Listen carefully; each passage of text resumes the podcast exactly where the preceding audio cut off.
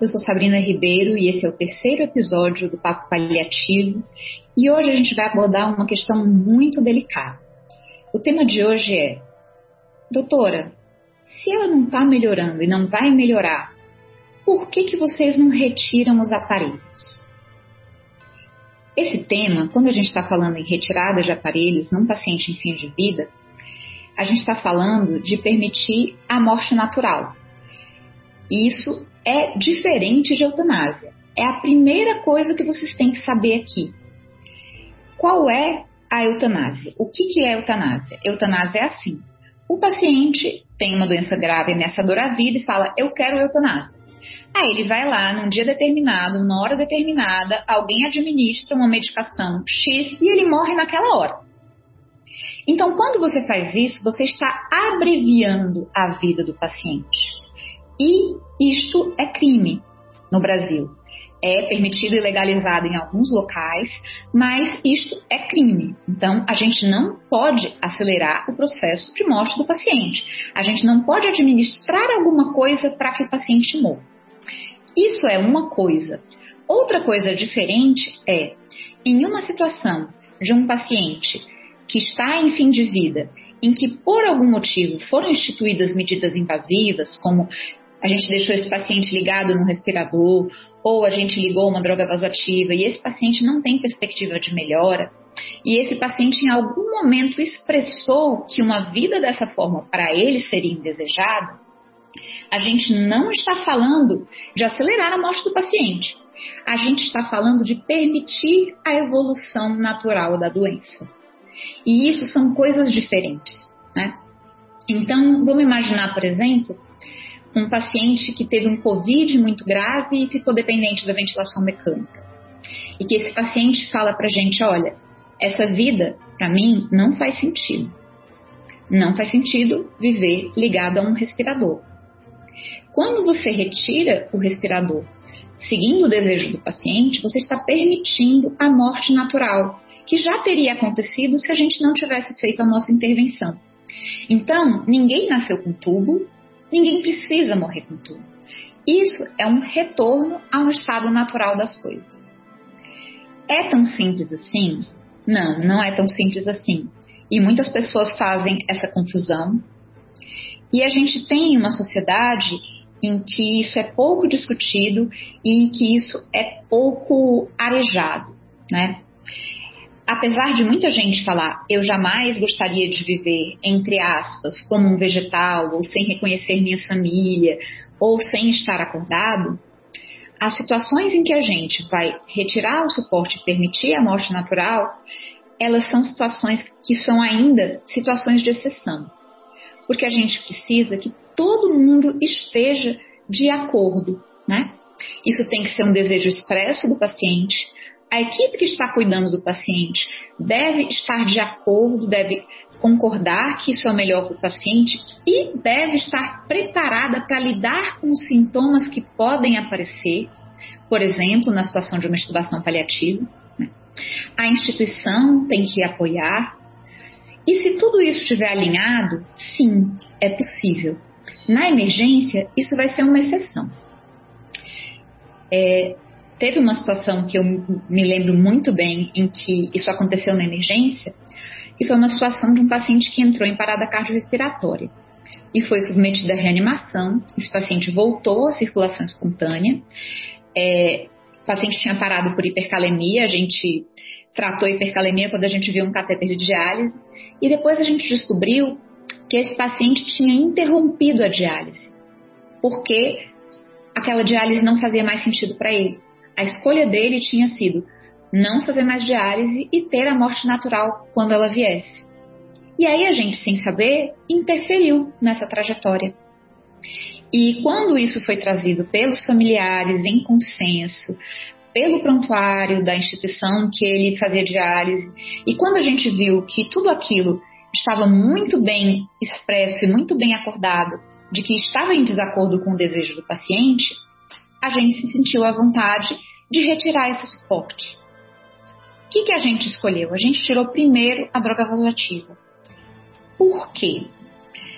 A estubação paliativa Existe um episódio do Palicast muito bom sobre isso, é o episódio é, com Daniel Forte, eu não lembro qual o número, mas procurem. A intubação paliativa, ela é um, um recurso importante, mas que deve ser feito por pessoas que têm muita experiência em controle, em controle de sintomas. Porque a retirada do suporte ventilatório pode trazer desconforto. E a gente precisa estar preparado para lidar com isso, porque é uma medida de conforto e não uma medida de desconforto. Então, sempre é mais simples é, suspender outras medidas. No caso desse paciente que já tinha uma doença avançada, uma caquexia, uma fragilidade, é, houve tempo para a família se despedir, para que eles fizessem o ritual religioso da religião deles, que não era religião católica, e ele morreu na, na emergência ainda, né? É, mas para a família isso foi uma experiência de dignidade, porque eles se sentiram respeitados ao trazer o valor do paciente, eles se sentiram respeitados ao poder ficar do lado, é, eles se sentiram respeitados a ter uma privacidade da melhor forma que era possível. E é o que a gente falou no episódio passado, né? Na emergência, a gente não fala do ideal, a gente fala do possível. Então, em relação à retirada de suporte, isso é uma coisa que a gente vai fazer como uma exceção, quando a gente tiver esse consenso. Teve uma outra situação em que tinha um paciente que a gente atendeu com encefalopatia anóxica, que o filho dizia que não era desejo do pai ficar daquele jeito, mas a filha dizia que não aceitava a retirada dos aparelhos de forma alguma. O paciente, a filha inclusive concordava que o desejo expresso do pai seria não ficar naquela situação, mas aquilo era muito desconfortável para ela. E aquilo gerava muito sofrimento.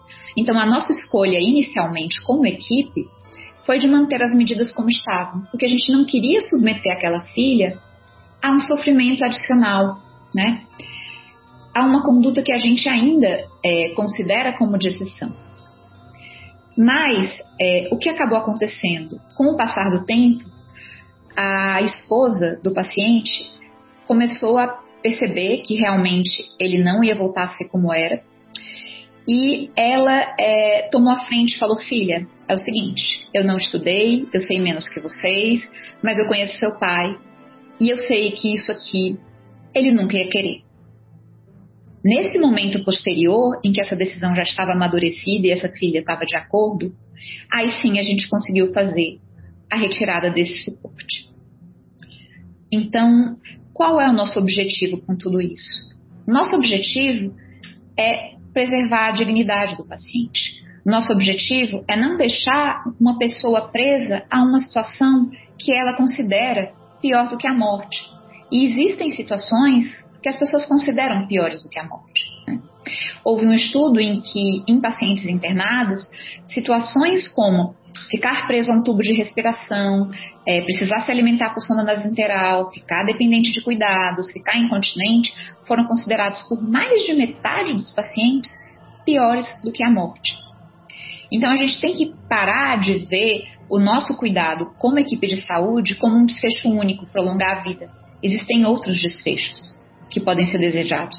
Então, preservar o convívio familiar, por exemplo, quando você prioriza uma enfermaria a um cuidado intensivo. Preservar a cognição e a independência. Todos esses são valores, e são valores tão legítimos como prolongar a vida. Mas a gente não aprende a valorizar e a cuidar desses valores. A gente não aprende a ouvir os pacientes e entender para eles o que, que é valor e o que, que é sofrimento. Então, esse curso é muito, muito, muito sobre isso. A gente vai se perguntar várias vezes: o que é valor e o que é sofrimento? Eu estou sendo beneficente? Eu estou indo de acordo com os valores e com a biografia desse paciente? Na emergência, às vezes, às vezes a gente não tem todas as informações. Então, a gente acaba instituindo, sim, numa fase aguda, medidas invasivas, porque não fazer isso é uma decisão irreversível e, na dúvida, a gente vai, sim, prolongar a vida mesmo porque a gente tem essa oportunidade de retirar se isso parecer inapropriado. O que eu quero que vocês levem para casa dessa conversa é que para cada paciente uma coisa é dignidade, uma coisa é valor e uma coisa é sofrimento. Então, por exemplo, a gente tem estudos feitos em pacientes com esclerose lateral amiotrófica que não tem atos que são completamente dependentes, que precisam, todos aqueles itens que os pacientes outros não gostaram, tudo isso faz parte da rotina deles. Eles dependem do respirador, eles não conseguem se alimentar. Ainda assim, uma quantidade significativa deles, e um estudo foi mais de 50%, tinha a percepção de ter uma boa qualidade de vida. Então a gente tem que entender que o que não é qualidade de vida para a gente pode ser qualidade de vida para o outro. O que não é dignidade para a gente pode ser para o outro. Então a nossa maior habilidade, aquela que a gente mais tem que aprimorar, é a habilidade da escuta. É a habilidade de fazer as perguntas certas. É a habilidade de entender do que o paciente tem medo, o que é sofrimento, o que é importante e como é que a gente pode fazer o nosso melhor por ele, naquele momento e em todos os que vierem. Obrigada por vocês que estavam vindo até aqui e até a próxima.